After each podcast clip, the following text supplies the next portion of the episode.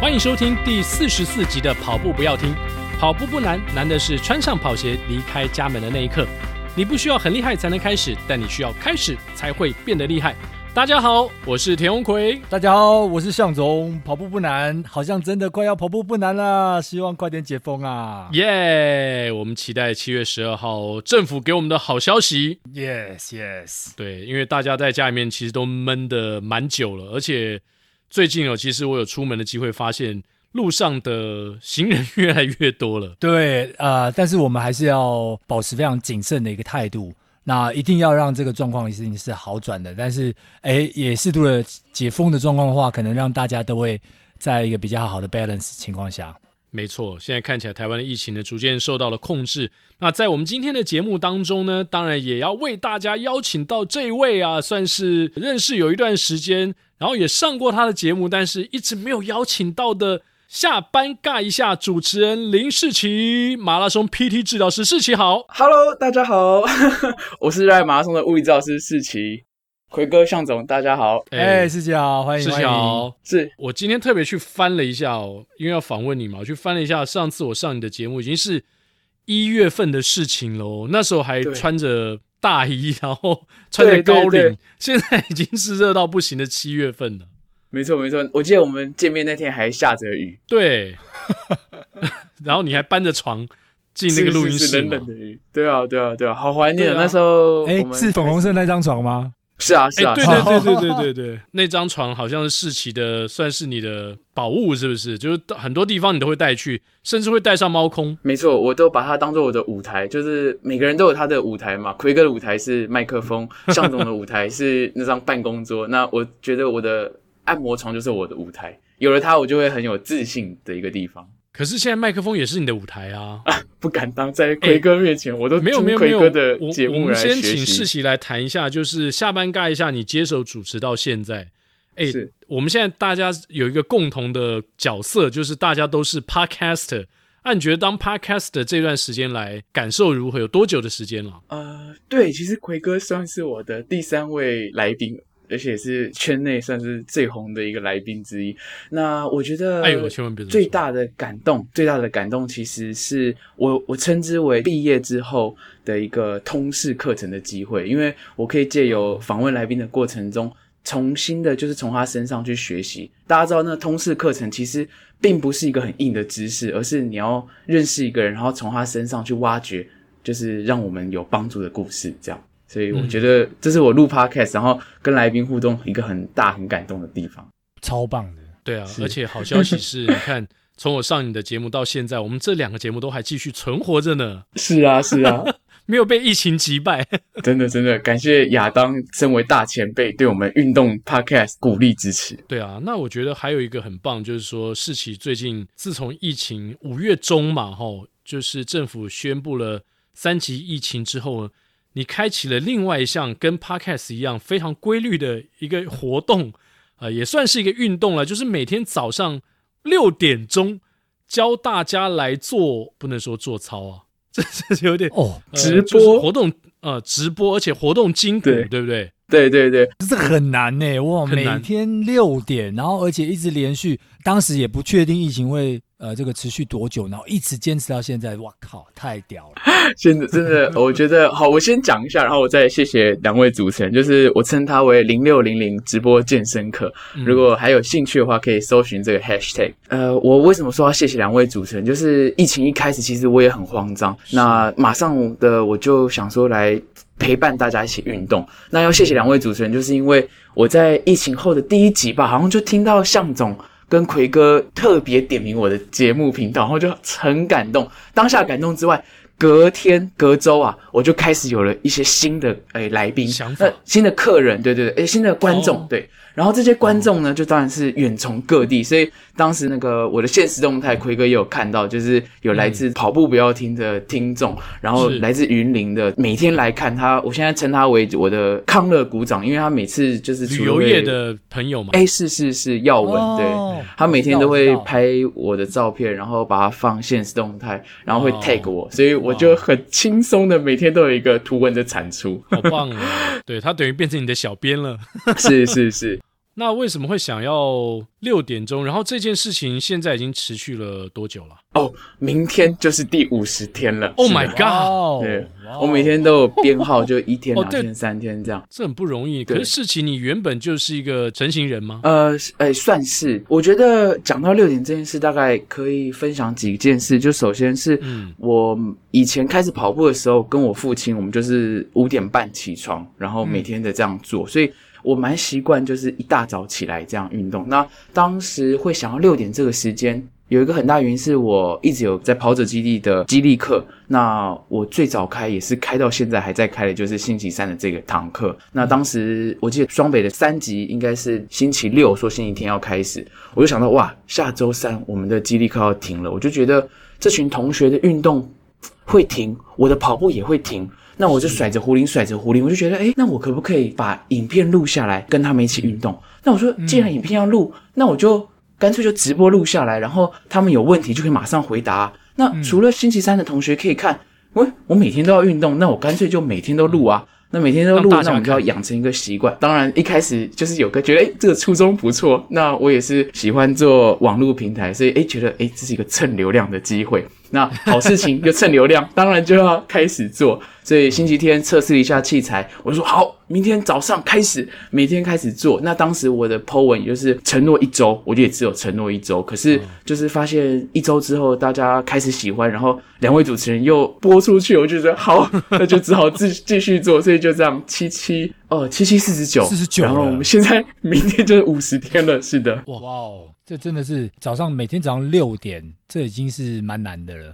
哦，不过撑过了一些，我们一般讲说二十一天是一个这个习惯养成的一数字，那现在已经不止二十一天了，已经两个二十一天都不止了，哇，真的是太棒了，太棒了！谢谢谢谢。嗯、刚刚听到二十一这数字，其实那大概是三周的时间嘛。我老实说，我老实说，我在第三周的时候确实开始有一些质疑的心情。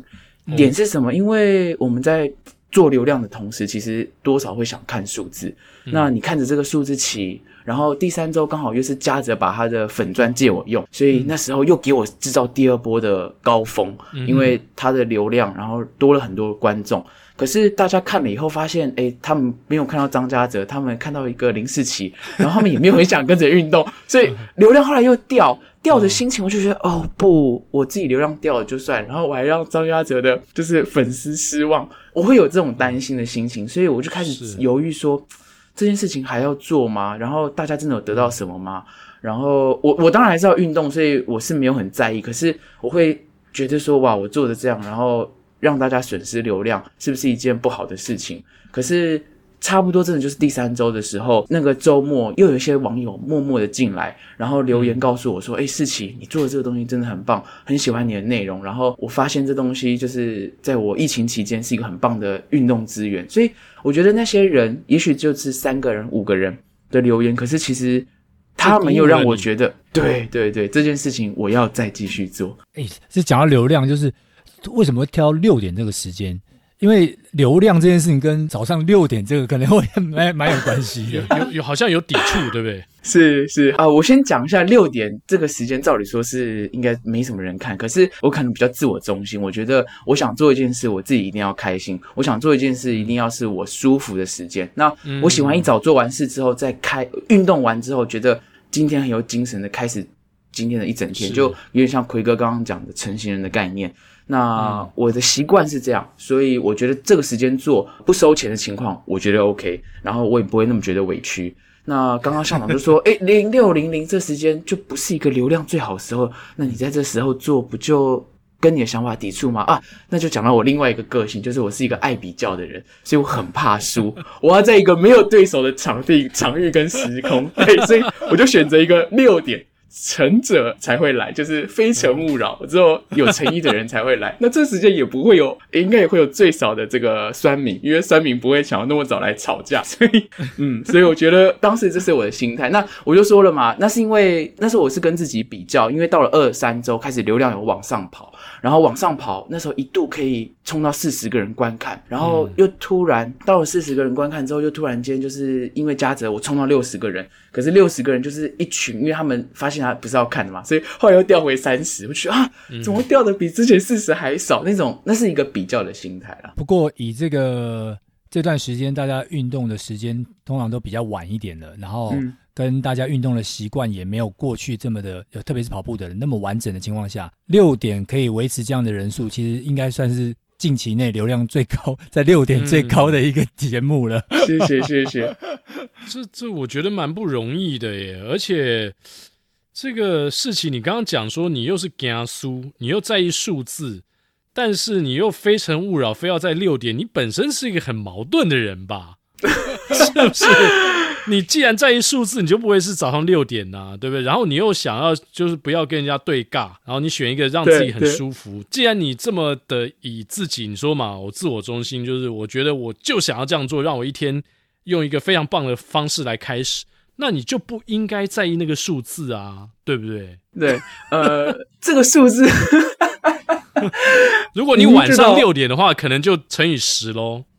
就是至少三百四百人起跳，可是对手就是无限大了，因为对，你就不用想那么多啊，反正你爽就好嘛。对啊，好了，我就说，因为其实我是蛮喜欢晚上休息的时间啦，所以老师说，我喜欢的工作时间，老实说真的是早上。我觉得早上把它完成，有一个工作感。然后我蛮喜欢早上流汗冲完澡，然后一整天很 fresh 的感觉。这也是我刚刚讲到，其实这是我跟我父亲一开始，嗯，五点半。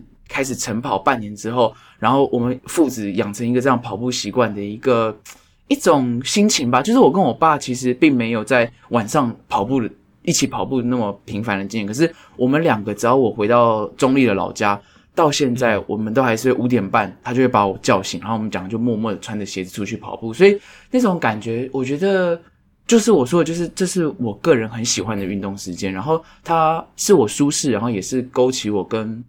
有勾起父子回忆嘛？倒还好，可是那真的是，可能那是身体的记忆、肌肉的记忆，然后亲情的记忆，那是在潜意识里面的。对，我觉得这个很棒啊，是因为你现在跟你爸还频繁的有这样的互动，所以你不感觉。但是有一天，如果你们没有这样互动的时候，你可能会特别珍惜这样的一个机会。是像奎哥跟儿子一样，像我跟我儿子跑步一样啊。呃，疫情之后就没有办法这样子，那你就会觉得说，哇，那个时候的感觉。这样真的是非常非常的美好，真的真的。那我也想问你说，既然你这么讲书，这么爱比较，对不对？那会不会在 Podcast 的部分呢？你也会这样子？诶，这个礼拜有多少人来收听我的节目？然后下礼拜我的数字又是多少？你会有这样子的，也会想要去每每每周去 check 吗？是，呃，这件事情老实说，因为呃，我觉得我有两个地方帮我。有一点阻隔，我知道我是怕数字的人，因为我知道当这数字我比不赢的时候，我会有得失心。嗯、所以我在做 podcast 的时候，我感谢两件事。首先，我不是 Apple 用户，所以我没办法一直看这个 Apple Podcast 的排名。好，这其实做 Apple Podcast 有排，对对对。好，第二件事情就是，那那在你讲第二件事情之前，我告诉你，你今天在运动类排名第四。嗯哦，天哪！奎哥不要听排名第九，怎么怎么会这样？好，继续继续。第二件事情其实就是，我觉得有个很很好的合作伙伴有很有帮助，就是下班尬一下的创台制作人 Angie，其实他就是专门在掌管上传跟流量。那他也是报喜不报忧，所以老实说，这个让我做起来比较跟自己比，我会觉得，诶，因为每次录完我会听一下自己的录音，然后感受一下我跟这个那个来宾的互动，所以当我可以这样专注于就是我刚刚说的，我是来上通识课的心情的时候，其实就会让我觉得做这件事情，呃，不会有这么业绩压力。对，嗯，世奇，我可以建议一下，你可以去听一下那个跑步不要听 EP 第四十三集。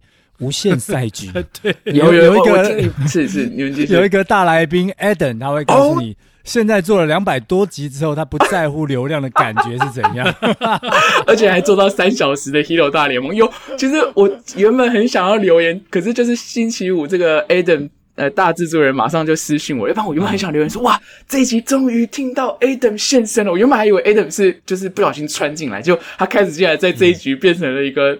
大来宾这样，我觉得就是非常赞，就是很开心，你们终于访到了 大制作人 Adam。对啊，对啊，因为以前有一段时间我也很在乎那个我们节目的收听率嘛。对，有时候也三不五时会去查，嗯、然后查到说亚当会觉得说你是不是每小时都在查？其实没有那么夸张了。但是 确实是 EP 四三也改变了我的很多的观念。哦，对，太棒了！就是亚当教导我们说，如何要把这个赛局看成一个无限赛局。我们今天不是在跟数字对抗，我们是要，也不是在跟 Hito 大联盟对抗，因为就像向总上集说的，我们永远不会超越 Hito 大联盟，因为他们现在已经 两百多集了，所以我们只能够一直往前走，对，不要在乎那个过程当中看到的风景，就是一直往前就对。我们不要想要去超越他，我们要想办法让他停下来。哎哎，哎，他停不下来哦，据说今天 Hito 大联盟。在我们前面又录了，又跑了一个那个三小时的马拉松，三小时多，天哪！对，到底向总到底要怎么阻止他呢？有没有什么 idea？这个打不过他就加入他吧。我的想法是这样子。我的经验是可以跟这个世奇也分享一下。我的经验是这样子啊，就是呃，比如说算命哦，哎，有人会说，哎呀，我好迷信啊，啊，我好不迷信啊。那我基本上是这样子哦。如果有机会是遇到这样类似这种算命的话呢，他说好的我都信，他说不好的我都不信。所以呢，当节目上也是一样，别人跟你讲好消息哦，你现在攻占排行榜，你永远都记得说你是第一名过。然后其他的都不重要，是是是，哎、欸，对，我觉得谢谢谢谢，我觉得我要跟这个向总学习这一块，对对对，真的，我觉得对啊，因为我们会在意成绩的人，然后我们又可以不眼不见为净的人，就是让那些不得不看到的，也许是 Adam，也许是像我们是 NG，就让他们来来忧愁，然后我们这些。只需要记得快乐的就好，对啊，嗯、享受这个当下。所以接下来事情，那你这早上六点晨之美的运动要打算进行到，嗯、还是要停了吗？哦、还是要继续下去？我来跟大家报告一下，我们第一季呢，即将在明天，呃，录音今天是星期天，大家大家听到时间应该是星期三，所以应该已经看到了第一季的最后一集，就是我第五十天的录影。哦、那这个时间停在这里。是有一个很大的原因，是因为呃，我们七八月的高地训练也要开始了。哦，那虽然碰到疫情，有些三级的变化，不过就是嘉泽跟我，我们也有决定要到骊山，还是做一个高地的训练，嗯、吸收吸一些比较稀薄的空气。然后，那那这个也算是一个节点吧，因为就是到了山上的器材啊、影音啊、网络啊，可能没那么顺利，所以。呃，我不敢承诺我的观众们说我会每天继续直播，所以我就也就是上周开始跟大家预告说，诶，那我们就是到下周一，那也非常感谢大家支持。然后我未来还是会想要继续做，老实说，这个直播我有很多心得，然后有很多收获，所以我还是会想继续做，可是就会变得没办法每天做，然后用别的方式，嗯、可能之后找到一个好的方法再继续下去。哇，真的很棒诶，就是一方面我是受到你的启发。谢谢另一方面也受到另外一个那个不正常人类研究所的所长、哦、是修修的启发，是因为他前一段时间不是在执行什么连续多几几天呐、啊，是三十天吧？他也是说三十天，三十天哈，就是说四点半起床哇哦，但是他那个起床时间实在太早了，是。不过，其实我最近也在执行这样的一个改变，我觉得也是受到你们两位的影响啦。嗯，嗯嗯，那我觉得很棒，因为以前我常常早上就是我的前前一份工作的时候，常常早上起来我要播球嘛。对。那现在因为早上不用播球了，所以以前我早起的就是为了去上班，我也都五点多起床。对。可自从我的播球改成晚上之后呢，我好像就没办法这么早起。可是最近也因为疫情的关系，所以。呃，我尝试大概五点多起床，所以呃，前上个礼拜有好多天，我大概都十点十点多我就去睡觉，然后我就有早起，然后去运动。我觉得哎，真的有像世奇这样讲的，就是虽然戴着口罩去跑步啊，但是我觉得哇，那早上运动完之后，然后再回家洗个澡，哎，才八点多，觉得哇，今天好像很时间很很足够，然后。八点半我就已经两万多步，我觉得好好满足哦，有那种，所以我觉得哇，早起真的有很多好处。对对，我我真的很喜欢早起。那刚刚奎哥有讲到，就是回去再洗个澡，其实我还会再眯一下。如果没有赶着出去的话，嗯、就是哪怕只是十五分钟、二十，哎，像向总说的，戴上耳塞，对，向总每次都有讲，戴上耳塞二十分钟，我觉得那种当下你会很平静、很 peace，然后再张开眼睛，哇，那个感觉其实。工作状态、精神状态很好。当然，那可能是因为我是比较偏成型人啦。可是，就像奎哥刚刚分享那种清爽的感觉，可能就像奎哥上集说，我很有印象，说你每天都要把胡子刮得很干净，应该就是那种感觉吧。对对对。呃魁哥讲到刮胡子，我真的就眼睛就马上亮出奎哥的脸，然后哎，真的耶，奎哥的下巴超干净的。嗯，我以为你说马上摸摸你的胡子，该去刮了。对对，这也是这也是。对，那在疫情期间，你有什么你自己的仪式吗？呃。除了除了六点直播之外，六点直播已经是一个很重要的仪式了。对，那真的就是我现在维持的一个仪式。而且仪式我们要怎么去形容它？我现在对仪式这个词，我会说它是让我们觉得每天都很安稳的感觉。所以我真的觉得它是我的仪式。就一开始我是想要跟跑者分享，跟我的网友分享，想要趁这个呃疫情的流量。然后做一件好像很很有意义的事情，可是我后来发现，就是过了刚刚说了三周，我开始养成了一个习惯一样。后来我发现我有点仰赖它，因为所谓仪式感，仰赖它就，嗯、呃，我们传统信仰可能会初一十五要拜拜，有做这种行为，你会觉得比较心比较安，或者是基督徒他们会祷告，会这样。那我发现对我来讲，这真的很有仪式感，尤其是。当我心情沮丧的时候，我可以跟这三十个人，三十个我，我觉得我很熟悉，他们很熟悉我，我们处在一个很有趣的。认识的熟熟悉程度，所以当我、嗯、像我现在在忙着写论文，然后有一些心烦的事情，我就会说，哎，昨天我跟指导老师聊着怎么样怎么样，然后我会觉得我有一个出口。是，那我今天有任何心情，我开心的、难过的，我因为直播一个小时嘛，就是除了讲动作，我们也可以聊聊现在的哎，没错，近况这样。所以我真的觉得它是我现在疫情期间真的蛮大的一个。呃，生活重心，怪不得我最近身体心情不好，是因为我的身体有一些状况，然后我也没办法跟人家吐露，所以也许、啊、呃，世奇告诉我说，我也该开个直播，跟我的观众呢，呃，其实我不用开直播了，我只要在这边跟世奇分享，因为你是专业的马拉松物理治疗师，对不对？你对人体身上的一些状况呢，酸痛应该很有很有办法才对啊。我现在马上告诉你，我最近的很大的困扰，啊啊，你知道，大概一个多礼拜了，我已经将近两周的时间，因为我之前肩颈就常常不舒服，然后后来上网 Google 发现，哇，肩颈不舒服的人这个比例还真的非常的高，是。啊，哦，然后有一天我睡觉起来的时候呢，我的左手就非常非常的痛。当然，之前我曾经也因为落枕啊，反正肩颈我不知道为什么会这样子，就是肩颈常常酸痛的人就特别容易落枕，然后一落枕呢，那个就很很痛，然后很久时间才会好。然后这过程当中呢，好几年下来，我也陆陆续续因为这些问题去不管针灸啊、看西医的骨科啊，然后这一次呢，就是哦很严重。然后严重到我真的怀疑说，这到底是不是肩颈造成，或是骨刺、脖子的骨刺造成，还是因为说，因为你知道背痛很可怕，嗯，有些人家讲说背痛是因为什么那个后面什么有一些跟心脏相关的问题啊，呃，就是主动脉剥离啊，就是很可怕，或者是说肺。因为你知道，二零一九年我当时就是我说我会为什么会开始跑步的原因，就是因为是一开始我以为我是打球拉伤嘛，我好像在你节目也有讲过，有有有，应该是我们第一次见面，其实你就有提到然后没有想到，对对对，我就觉得哦，我的肋骨很痛，然后后来才知道说哇，原来是我的肺发炎，所以这次又在左手臂啊，嗯、然后大概接近那呃锁骨在跟手臂之间的位置开始酸痛的时候，我就在想说这会不会又是其他的地方？可是。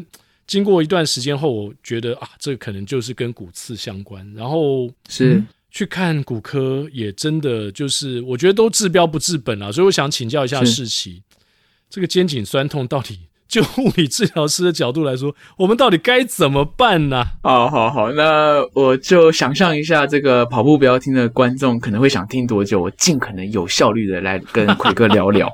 那呃。我我刚听了以后，我大概我我首先啦，我还是要跟大家讲一下，虽然我是物理治疗师，可是我们还是不鼓励远端的这个隔空抓药，担心就是让大家误会，然后拖延病情。嗯、不过呃，因为我自己也做粉砖，然后常常老实说，我常常在隔空抓药。虽然我叫大家不要被隔空抓，可是我发现就是大家讲到远端医疗，其实很多时候，我如果我们可以透过网络把一些正确的观念知识分享的话。我相信对大家的一些简单的舒缓还是有帮助。所以我今天试着比较正确的方式跟奎哥来聊聊这个状况跟问题。那首先你聊到就是你的肩颈的酸痛跟手的问题，确实很多人的肩颈如果紧绷的话。也许是骨头，也许是关节，那还有一个叫椎间盘的东西，嗯，它们都有可能导致手部的症状，不管像你说的呃这种酸啊，或是有些人会说是麻，对，我也会麻。那 OK，嗯，好，那手的部分啊，其实它你要认识几件事情，就是它的麻是来自于神经、血管还是什么东西。嗯，那另外，刚刚奎哥有一直讲到，就是他的胸背，然后这些器官。这些内脏器官可能又跟这个手有关，没错，这是常常物理治疗师我们在接触病人的时候必须先排除的，我们叫做禁忌症的东西。那这些禁忌症，呃，这也是大家要说避免隔空抓药的原因，因为如果你的问题不是肩膀，不是背，不是肌肉，不是骨头，而是肺的问题，没有在医生的 X 光或是用一些医学影像去排除的话，我一直把它当做肩膀的问题处理，可能你会觉得好一点，因为医学总有一些安慰剂的效应在里面，所以你会觉得好一点。然后我们一直努力，可是其实我们忘记了一些呃根本的状况，那这样会是危险的。嗯、好，那可是今天其实我们就比较大胆一点的，想想看有没有可能跟。魁哥的生活作息跟奎哥的工作形态，跟奎哥过去诶、欸、这个落枕有些关系。嗯、那我们就我就试着从我过去读到的教科书，以及我们在分析这些疼痛的时候，还要再问跟注意的几件事。那现在就想要再问问奎哥，你的肩颈的酸，你刚刚讲到手嘛，你可以先跟我讲一下手的哪里会酸吗？部位，先问位置。呃、手的手肘，手肘上方，手肘外侧。OK。对，OK，手肘的外侧会酸。那你刚刚也有讲到锁骨是吗？嗯，对，锁骨，然后还有就是后面的肩胛骨。好，，OK，、嗯、后面肩胛骨。OK，那首先我们问了位置之后，再来我们要了解这跟肌肉关节有没有关系的话，想先确认一下，奎哥你现在有没有感觉？如果现在让你头往左、往右转、往上仰的话，有没有感觉？嗯、呃有有，就是往往一个方向的时候会比较、啊 okay、会比较酸。就是有酸痛的感觉，而且这个一转的酸痛会引发你这个不管是背上的，不管是手肘上的酸痛吗？对，就是那个你会感觉好像神经被牵到，那就是有一条神经好像被压到的感觉。嗯、OK OK OK，那 这样的话，这样会不会很多人不想听？已经已经跑掉了。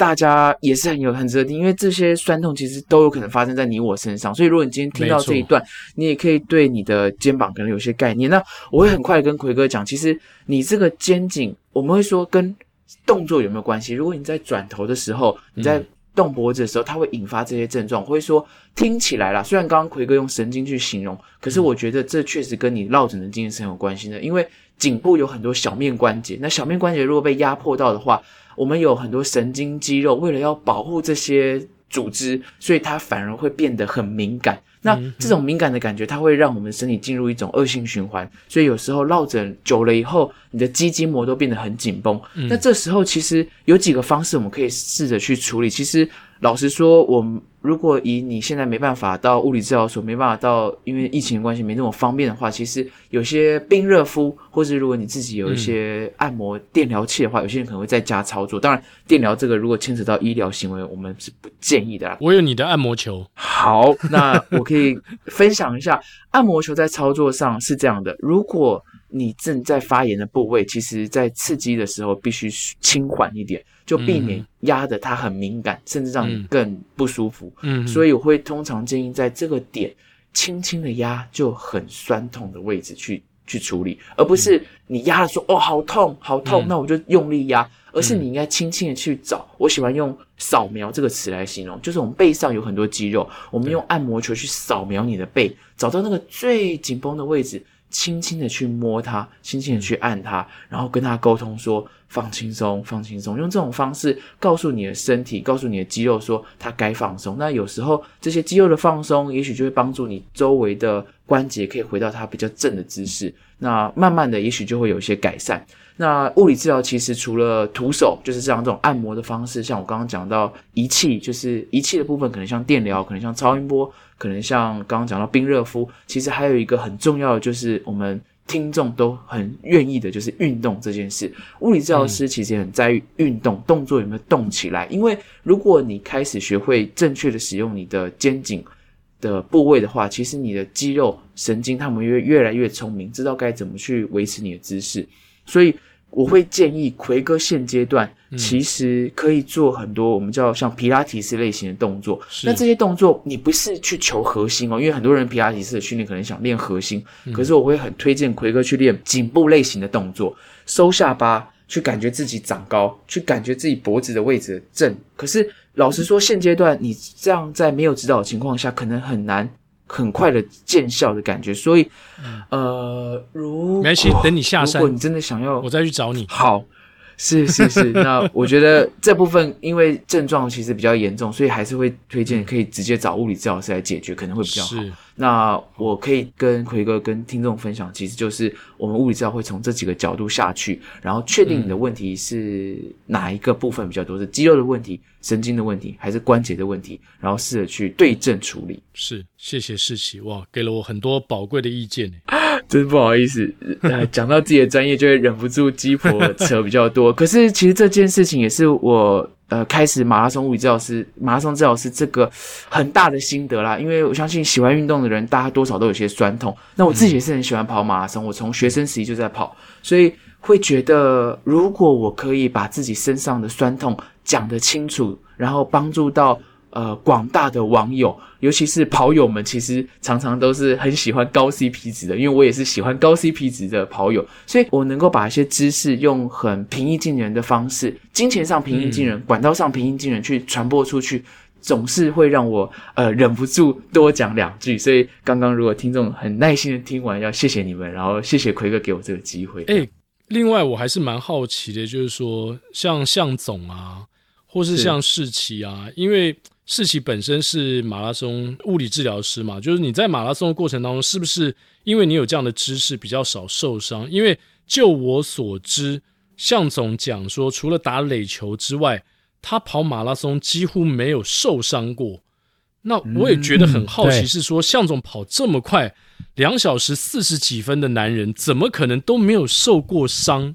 是因为他的呃呃，这怎么说？他的运动基因？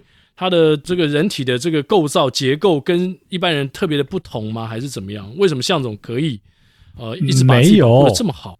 没有，没有，我我我首首先我没有没有受过伤啊，就是说很少嘛。你说你很少受伤。我上次要提的是说，我受伤是说我如果发现了有一些，比如说刚刚自己提到的发炎的状况，然后又或者说有一些疼痛感，那我会认为它是对我身体的警讯，所以我会先。哦针对这些状况做出一些自己的研判是啊，跟预判，预防，我该预防它。对，预防或者是说我们所谓见微知著嘛。嗯。然后看到这个状况的时候呢，那我可能是采取，比如说呃，让自己有一段时间的这个调整。哎，看是不是这个，比如说疼痛感，它它还存在吗？我经过我把我把我的这个强度放缓了之后，它还存在吗？还是它改变了？哦，还是它变好了？我用这样的方式在判断说，那我身体状况到底是处于一个怎么样的情况？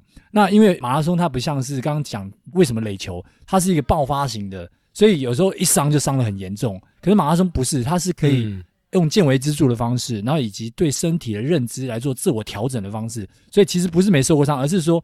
刚开始的时候呢，就赶快去做简单的控制了。那当然，这个专业的部分还是要由世奇来这个解读一下。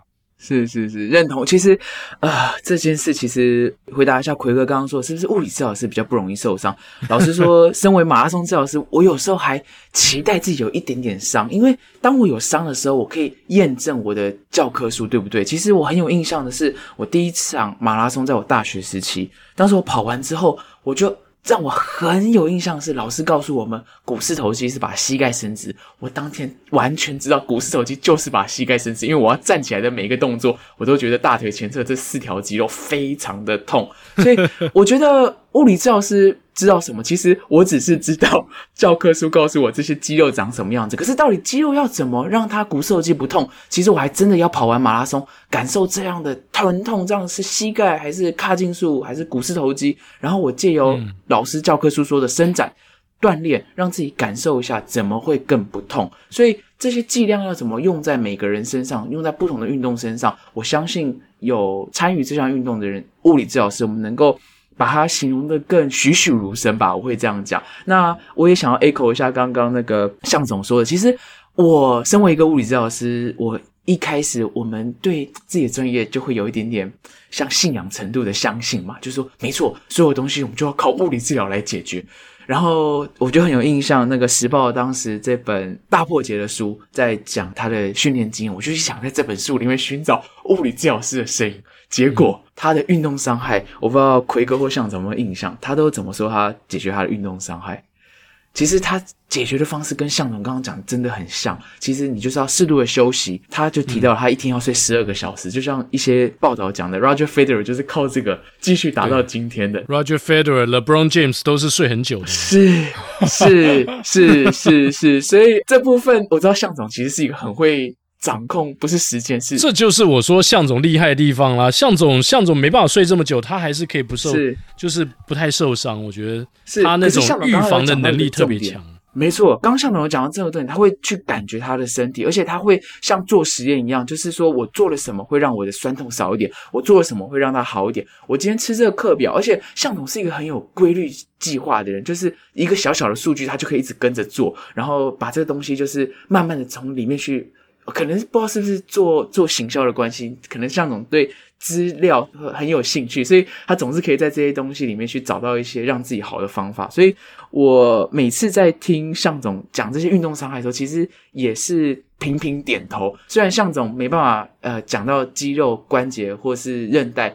讲的这么的仔细，可是关于运动伤害啊，还要怎么去感觉身体，其实我都非常的认同。尤其是自己在跑步之后，教科书写的是一个样子，它只是告诉我们股四头肌在哪里。可是一个肌肉要怎么让它呃知道它是异常的疼痛，要怎么知道它是该休息，要怎么知道做什么对它比较好，其实向总刚刚都有提到了。可能是那个比较怕死吧，所以用一个比较这个警戒式的方式来处理。那当然，另外刚刚提到休息，我觉得也是因为说啊，反正没差嘛。我们也不是，就我们不，我们不是竞技型的选手，这么竞技型的选手啊，我们休息也不会怎么样，因为我们跑步的目的也不是说要去奥运，那我们不可能嘛，是对不对？那遇到有伤之后反而不能跑，这反而是对我们来讲是最大的隐忧。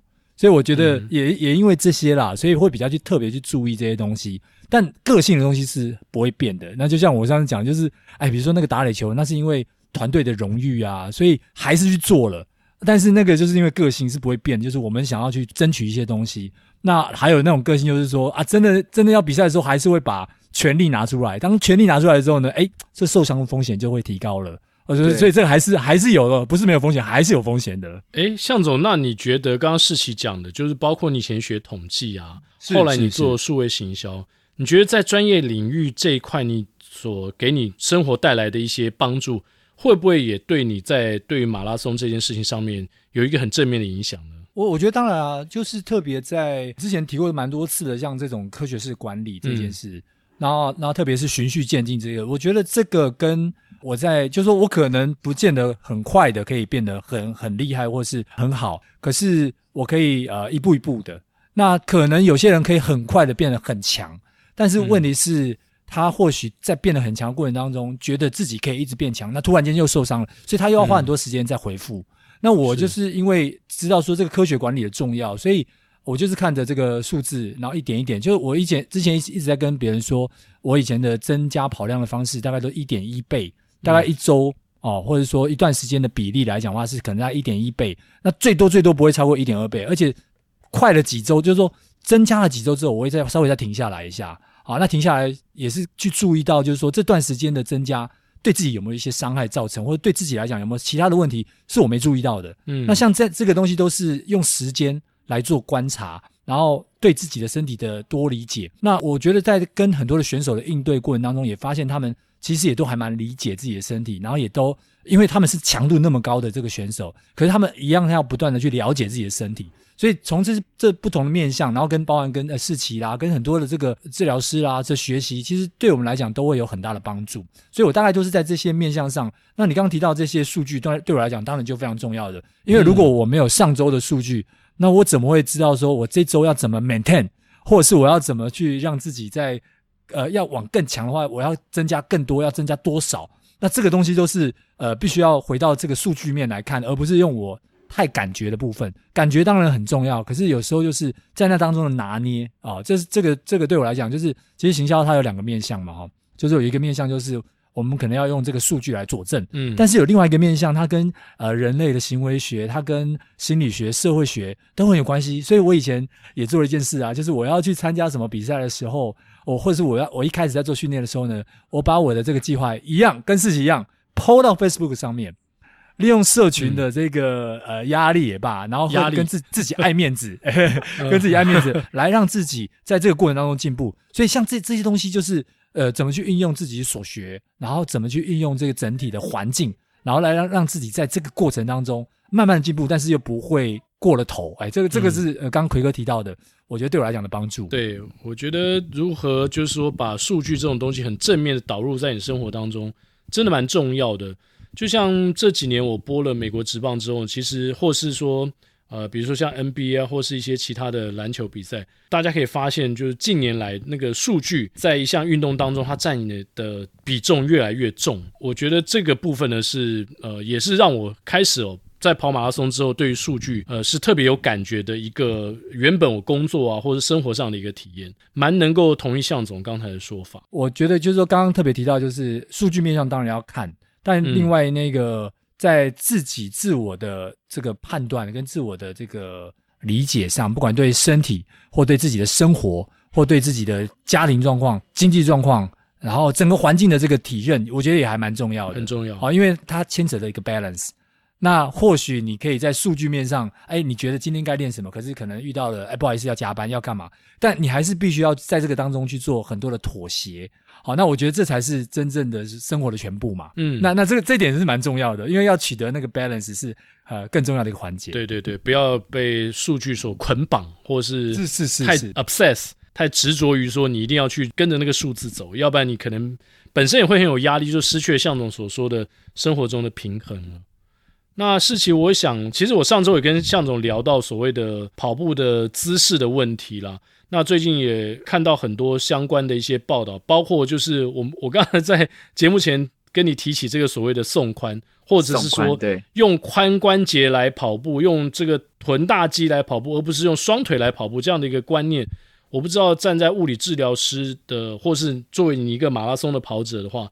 你的解读是什么？刚刚向总那一番话，其实我还沉醉在里面，因为 我我我老实说，我真的一直在想向总想要表达什么。就是身为一个这么快的跑者，然后在事业上啊，在家庭上，嗯、我刚刚就是在 echo 一下向总关于就是训练啊、生活这平衡，我觉得他也是我们个人运动就是在马拉松训练里面其实很迷人的地方。我觉得你能够在生活上、在训练上、在身体上、精神上、心理上去做一个平衡，所以。对，谢谢向总刚刚提醒。那我们就来聊聊事情比较熟悉的髋关节吧。好，髋，好髋。哦，Show me the money。好，因为我们刚刚一开始里面的，我们刚刚一开始讲到髋的时候，向总一进来就说髋，然后后来跟亚当，我们就在讨论到当年那部 Jerry Maguire 征服情海的。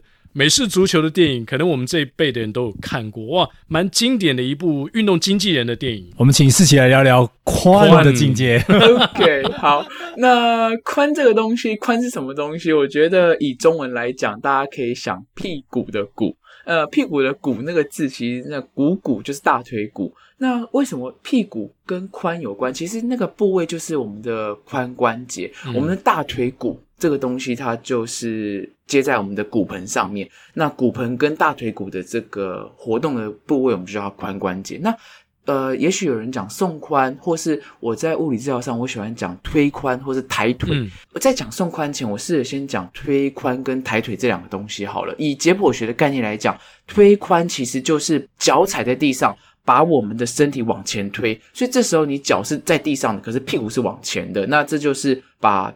身体往前推的一个动作。那抬腿是什么？抬腿跟推髋刚好是两个相反的方向。抬腿就是当你右脚往后蹬，把屁股往前推的同时，跑步的时候你左脚往前抬，这个叫抬腿。左脚在做抬腿，右脚在做推髋。为什么我要把它们扯在一起？因为它们都跟髋关节有关。一个呢，做的是踩在地上的髋关节伸直向后伸。那此时的左脚就是做另外一个方向，髋关节的抬向前抬，就是腿向前抬，或是有人说抬膝盖，说是抬膝盖，可是其实我们抬的关节是髋关节。那髋关节这个东西，嗯、这个部位有很多有趣的事情，是因为髋关节其实有一群肌肉。先讲它最大、最有力量的就是我们的臀大肌，它扮演了一个力量发出的角色，它上接腰，下接膝，所以有一个好的髋关节，其实同时也是会保护我们的腰跟保护我们的膝盖。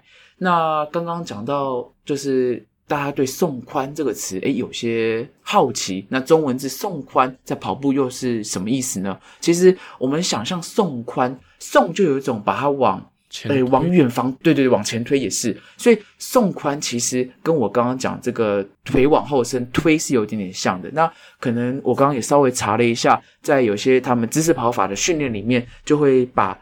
弹力绳绑在骨盆腰这一区，因为这一区也跟我们的核心、身体直心很有关系。所以，当你为了抵抗这个弹力带，把身体往前推的时候，这个动作它就把它称为送髋。那髋，因为它离骨盆很近，大腿骨这个髋关节刚好又在这个位置，所以会被说成送髋。可是，其实以我在训练的用词上，我个人更喜欢推髋这个词，因为是。我呃，这个就跟我们在肌力训练的时候有一个动作叫硬举有点关系。那硬举这个动作呢，呃，我对不起，我也不是肌力的专家，可是我自己以跑者的角度，然后以物理治疗师的角度，我觉得硬举这动作很棒的原因就在于它很在意我们的髋关节的伸直动作。那髋关节的伸直，刚刚讲它就是一个臀大肌。扮演了很大的角色。那臀大肌呢，在我们的核心，在我们跑步上也扮演了一个能量输出一个很重要的一个部位。所以，如果你学习怎么去送髋的话，你学习怎么去送髋，怎么去推髋的话，其实会帮助你的跑步是用到更多的臀大肌。嗯，听起来有点像是这个推跟送的过程当中，把重心往前去做推移。然后造成这个重心的这个转移，那不管是脚或者其他身体的其他部位来做一个搭配，形成一个跑步的一个状态嘛？是，对。那我觉得这个词会被强调，可能有一个原因，是因为现在的人都久坐。那久坐的情况下呢，嗯、我们的我们常常是髋屈曲，就是我们的。大家应该现在都坐的，所以应该很有感觉。就是我们的腿是弯曲的。那我说的不是膝盖哦，是你的肚子跟你的大腿，它是呈现一个弯曲的九十度。哦、那这个弯曲的情况下，其实我们的髋屈曲肌群啊，它们是属于缩缩短的状态。嗯，那你一整天八个小时坐在办公椅，八个小时的缩短，站起来的过程中，其实你会变得不太会伸腿，嗯、腿不太会往后伸，所以你不太会送髋。嗯，也因此，为什么这样的教学在初学者的跑者上，其实会变得有点重要，也会很有帮助，因为他们其实会因为不知道怎么把腿往后伸，不知道怎么善用这个臀大肌，而变得用了其他的，我们叫做代偿，就是用了腰，用了膝关节去代偿。嗯、所以，当我们为初学者去强调这个点的时候，确实能够在提醒他们：诶，你的髋没办法送出去，是不是你的髋关节太紧了？你的髋没办法送出去，是不是你的臀大肌不够力？所以我们可以再针对它是太紧还是不够力，再去给它加强，或者在跑步的时候给它提醒。对，所以下次我们如果跟碰到其他人，跟他们讲说，诶，不要再用双腿跑步，要用屁股跟髋关节来跑步，这样的观念是对的吗？或许我会说，不要用双膝跑步，啊、对，哦、就是说不要只用膝关节，不要把膝关节仰赖的这么大，嗯、呃，就像对，没错，就是用屁股去跑步。这个会是蛮不错的词，可是很老实的讲，我觉得用屁股跑步并没有这么容易的感受到，所以有时候我们可以用录影的方式，然后可以用一些肌力训练的方式，或是我看到像呃有些书在讲的时候，其实我们可以在用慢跑的时候去感受自己的姿势跟身体。嗯，哇哦。谢谢世奇，因为我们上了一堂课了。是，希望大家透过声音也是能够有一些收获。有有有，刚刚蛮有画面的。嗯，是，不只是我觉得初阶的跑者，就是即使跑了一段时间的跑者，可能就像我们常常讲的意向嘛，就是包括我之前讲在节目中也有说，诶，跑着跑着，我就问了一下我的教练，然后志群教练就跟我说，诶，比如说你要想着不要去勾腿，是把膝盖抬高。那所以这种意向其实蛮重要。如果你去想着，就是说你如何把髋抬起来，然后把肚子这边就是核心往前抬，而不是核心像你刚刚讲的，就是像我们做的时候一样嘛，就是我们的呃，不管是核心或整个髋，好像是缩在那边。那那如果你的想法有这样的一个往那个意向去的话，可能你的跑姿就会比较接近推髋或送髋那样的一个感觉。我常常会就是说用一个比较极端，但是比较也不会太难的方式来去让大家感受到这样，呃、你用到臀部的这这个力量啊，或者是用到这个核心的力量。我常常就是呃形容就是用可以用呃类似竞走的方式，然后比较刻意的去扭动你的的屁股。然后腰，然后让你的这重心往前移动，然后这样用用这样刻意的这个竞走的过程当中，你去感受一下你用到的部位，跟你在跑步的时候，如果你只用自己的膝盖、小腿，那感觉是很不一样的。嗯，对，其实向总讲这个竞走的概念，其实我觉得跟那个不管送髋、推髋，其实异曲同工诶。而且，当我想要去在跑步过程当中想着如何我要把我的髋推到比较前面的时候，其实我就第一个我想到就是向总教我的竞走那种逻辑跟原理。而且我之前有听到别人在讲，就是竞走选手其实他们最重要的发力点就是来自于髋的一个前后的移动，因为因为竞走你不能用膝盖嘛。你膝盖不能弯嘛，基本上就是要打直，所以你那个力量完全是要来自髋跟臀部。嗯，所以我觉得这是一个蛮好的，向总刚刚这是呃是一个蛮好的比喻。如果大家觉得推髋哦，你不知道怎么推髋的话，也许你可以先尝试着用竞走的方式去感受一下。我会说，向总刚刚这比喻。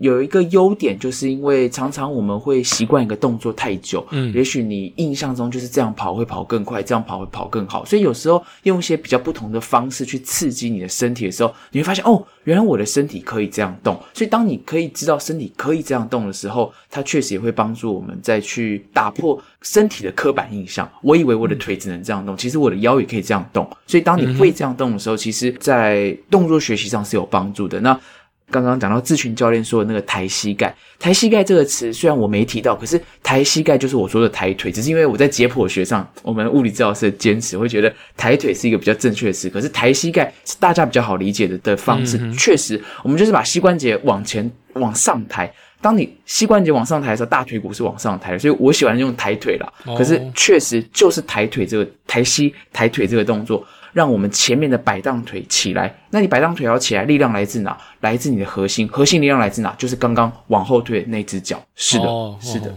OK，哇，这样听起来一整个下来好像就很完整哦。对对对，我们试着找一些共通点，然后希望把这些经验跟资讯可以带给我们的听众。等那个有机会，当然等这个疫情比较解封的情况，嗯、然后大家可以出去外面，可以面对面的实做的时候，可能更会有感觉。对对对，期待那天的到来。然后，也许我们可以两个节目一起邀请我们的听众，欸、对不对？来参加呃士奇的送 推宽课程，好，我们一起一起到达那个宽宽的境界。不错不错，非常谢谢世奇今天来我们节目，然后聊得很愉快，而且我们好一段时间没有去真的。呃 focus 去讲这个跑步的一些基本的姿势啊，或是探讨一些相关的问题。谢谢世奇，谢谢贵哥，谢谢向总。那节目最后就进入到我们的彩蛋时间。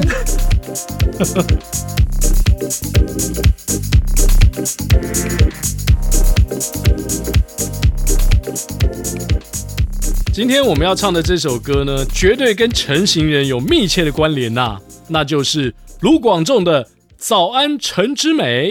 嘿嘿，因为这个事情都是习惯早上起来的嘛，没错，晨型人，那我们就来早安陈之美一下了 哈。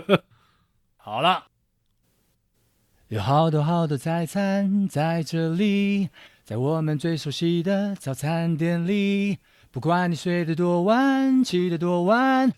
零时起永远在这里，欢迎光临你。对呀对呀对呀对呀对呀，累呀累呀累呀累呀，吵啊吵啊吵啊 吵啊，跳啊跳啊，我操死你呀，我操死你呀。